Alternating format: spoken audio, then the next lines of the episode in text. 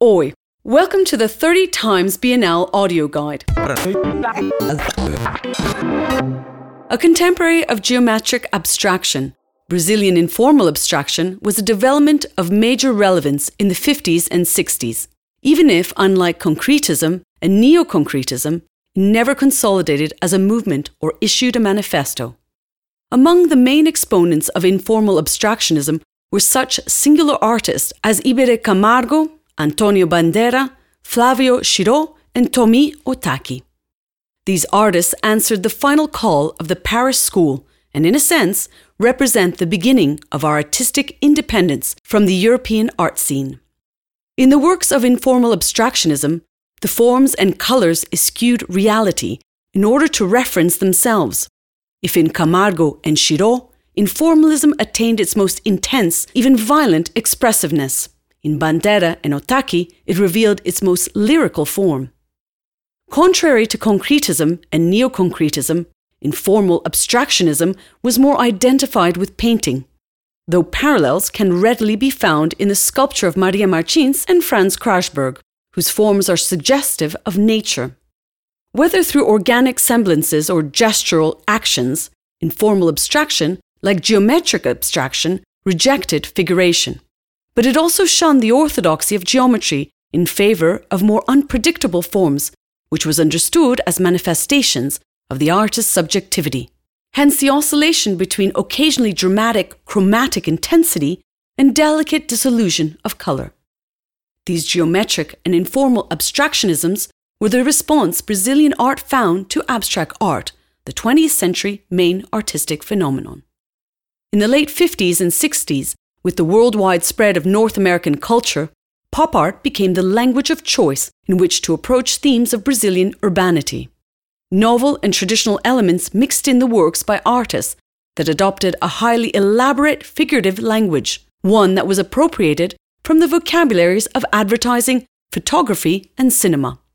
This new production by people like Rubens Gerchman, Claudio Tozzi, Carlos Vergara, Marcelo Nitsche, and Antonio Manuel wanted to reach the viewer directly through a hard hitting visual impact that was often critical of the prevailing politics and consumer society.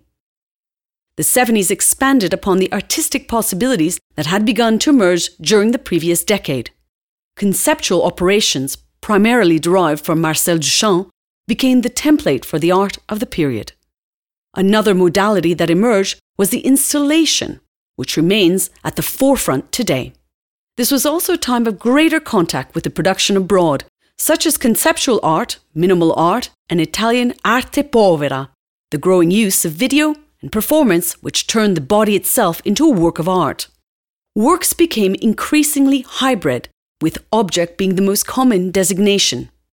The idea of art as a specific language was now being thoroughly explored, and the place and manner in which it was exhibited became increasingly important for the artist, for whom art was now very much an institutional system. At this stage, a range of artistic practices could be observed, but no dominant trend.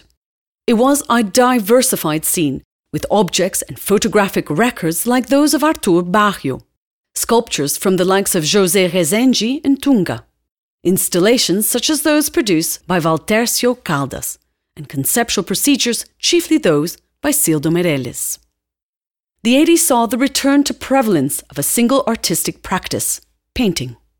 Though a widespread phenomenon, this occurred most emphatically in the United States and Germany, and the emphasis was on rendering the so called postmodern condition. There was no single overarching movement or style, but a blending and overlapping of themes and forms from the past and the present.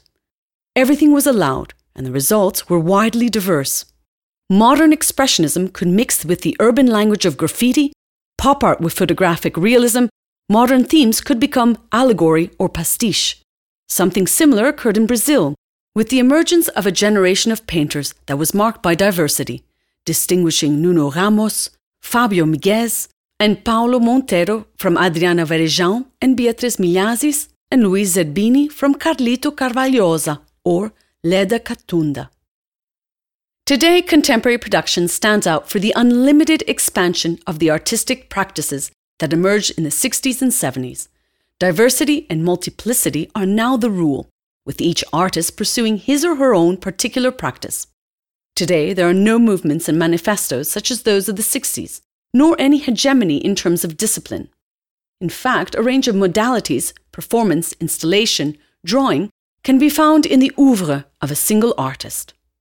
Practices in general have become global, revealing an ever growing culture interconnection within the art system and communications in general.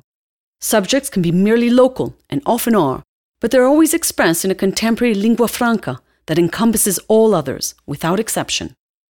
The contemporary world is becoming ever larger and more inclusive, and Brazilian art is gaining expressive ground within the global context of museums and exhibitions. Today, practically every exhibition that purports to be representative of the contemporary art will feature at least one Brazilian artist, such as Laura Lima, Cinthia Marcelle, Rodrigo Braga, Tatiana Blass, Rubens Mano, and Marila Dardot.